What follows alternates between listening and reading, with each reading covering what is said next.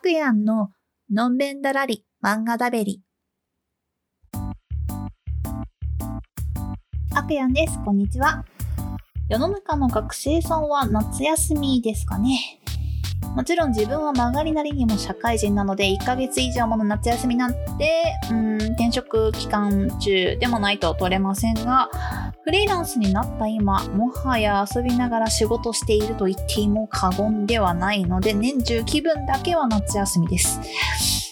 あのー、ね、まあ以前はフリーランスといえども結構通勤してたんですけど、世の中リモートワークが当たり前になってね、通勤がね、ほぼほぼなくなりましたね。まあ、通勤しないってこんなに作業がはかどるし、精神の安定が保たれるのか、最高じゃんって噛み締めてますよ。あとね、分かったことがある。電車嫌いだわ。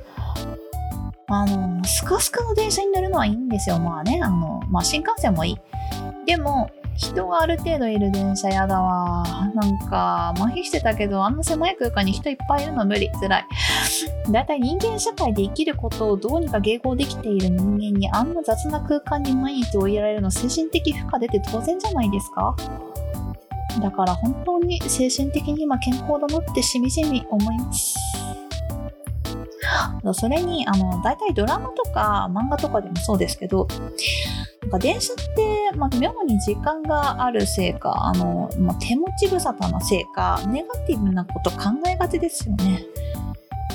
精神的負荷がかかっている状態で、しかもできることに制限がされた狭い空間、ネガティブにならない方がおかしいわ。しかし、今回紹介するのはそんなネガティブな人に救いの手を差し伸べてくれる、お前、タヌキにならねえか？です。いや、これ言いたいし言われたいよね。お前、タヌキにならねえか。って、パワーワードすぎない？この漫画に出てくるのは、化け上手なタヌキ一匹。そして様々な苦境に立たされている人間たち。第1話では暗く思い詰めた顔をして踏切に入ろうとしている一人の女性に通りすがりのタヌキが声をかけます。人間やめるならタヌキにならねえか、と。何でも人間になりたがるタヌキが多く、山からタヌキが減っているそうです。道行く人に声をかけ、タヌキスカウトをしているとのこと。人生に疲れた彼女は幻聴かな？と思いつつ、タヌキになることを承諾し、あっという間にタヌキの変化の術でタヌキに変身します。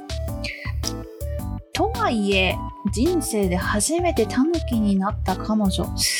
タヌキって何をしたらいいのかわかりませんよね。うん。まあ、そもそも、普通の人生においてさ、タヌキってどこで見るよ私動物園でしか見たことないんですけど、まあ、なんか、ツイッターとかの情報によると、なんだろうね、森が近くにあるお家とかだと、たまにタヌキさんとお会いできることもあるそうですけれども、まあ、まあ、一般的にはね、タヌキさんとリアルでお会いすることもなく、たぬきさんの生活をね、伺うこともないんで、ちょっとやっぱさすがに、たぬき初心者ともなるとね、なんか不安ですよね。何したらいいのかなって。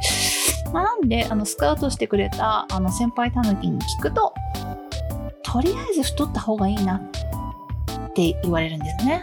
はあ、どういうことやねんって思ったら、まあ、野生でね、生きていかなきゃいけないんで、たくさん食べて、肉つけて、毛を生やして、ああと狩りの仕方や穴の掘り方とか覚えないといけないな。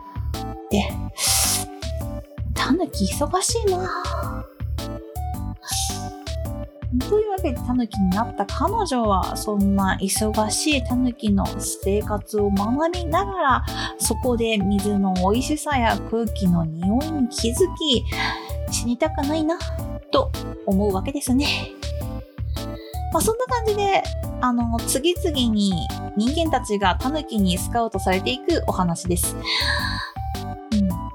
確かにね、あのー、わかんない。いや、もし、ないんですけど、人間を辞めたいなと思った時に、まあ、一回くらいだったらタヌキもちょっとやってみたいなっていう気持ちはありますね。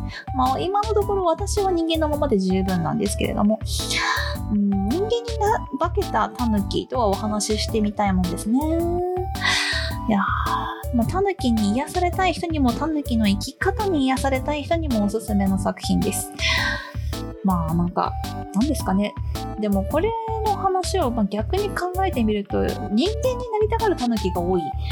ってことはもうすでに人間になっているタヌキがいっぱいいるってことですよね。だから知らないうちにタヌキと会っている可能性はある。うん。まあなんかこの話の中でも結構その主人公というかあのメインのタヌキくんがなんかコンビニのね唐揚げとかがすごい好きで食べたがるんですよね。まあ、確かに山にあるご飯よりも唐揚げの方が美味しい可能性は高いから、まあ、人間になりたがる気持ちもわかるよね。でも確かに山から種がいなくなるとね、それもそれでね、寂しいからね。なんか程よい半々な感じを目指したいですよね。うん。なんか、何ですかね。留学制度交換留学制度かなみたいなのがあったら、ちょうどいい気がしますね。うん。何言ってるかわかんなくなってきた。というわけで今回はここら辺で、それではまた次回。